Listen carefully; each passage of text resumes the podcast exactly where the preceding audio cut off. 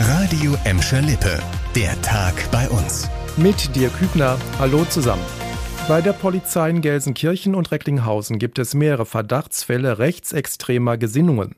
Das geht aus einem ersten Lagebild hervor, das NRW-Innenminister Reul vorgelegt hat. Demnach soll es bei der Gelsenkirchener Polizei zwei Fälle geben. Bei der Polizei Recklinghausen, die auch für Gladbeck und Bottrop zuständig ist, seien drei Fälle bekannt. Gegen die drei Polizisten aus Recklinghausen ermittelt aktuell die Dortmunder Polizei. Ein Kommissaranwärter aus Gelsenkirchen muss mit seiner Entlassung rechnen. Ein langjähriger Beamter ist bereits vom Dienst suspendiert. Gegen beide laufen zurzeit Straf- bzw. Disziplinarverfahren. Den Polizisten werden unterschiedliche Straftaten vorgeworfen. Unter anderem sollen sie rechtsradikale Inhalte in den sozialen Medien verbreitet haben. Wir bleiben beim Thema Straftaten. Wegen millionenschweren Betrugs mit Corona-Soforthilfen muss ein Gelsenkirchner für viereinhalb Jahre ins Gefängnis. Das Landgericht München sprach den 31-Jährigen heute schuldig. Außerdem muss der mehrfach vorbestrafte Mann in eine Entziehungsanstalt. Das Urteil ist noch nicht rechtskräftig.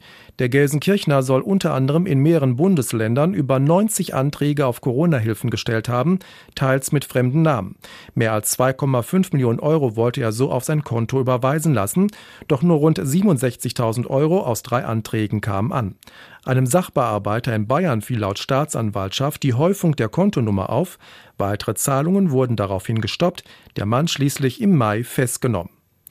Bei dieser Millionensumme wird mir zumindest ganz schön schwindelig.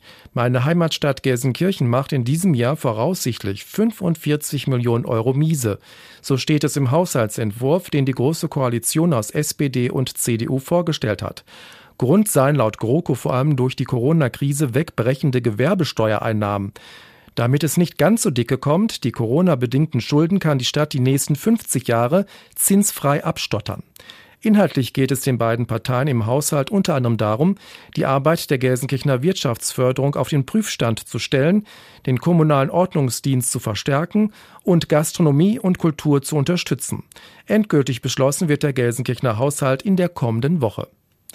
Nicht nur die Stadt Gelsenkirchen schmiedet Pläne für die nächsten Monate, auch Schalke baut an der Zukunft, die, wenn nicht noch ein Wunder passiert, in der zweiten Liga liegt.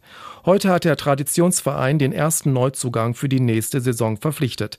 Danny Latzer kehrt nach zehn Jahren zu seinem Heimatverein zurück. Der 31-jährige gebürtige Gelsenkirchner hat auf Schalke einen Zweijahresvertrag unterschrieben, der sich im Aufstiegsfall um ein weiteres Jahr verlängert. Latzer soll eine zentrale Rolle beim Aufbau einer neuen Mannschaft spielen. Weil sein Vertrag in Mainz am Saisonende ausläuft, kann er ablösefrei kommen. Na dann, Glück auf. Das war der Tag bei uns im Radio und als Podcast. Aktuelle Nachrichten aus Gladbeck, Bottrop und Gelsenkirchen findet ihr jederzeit auf radio und in unserer App.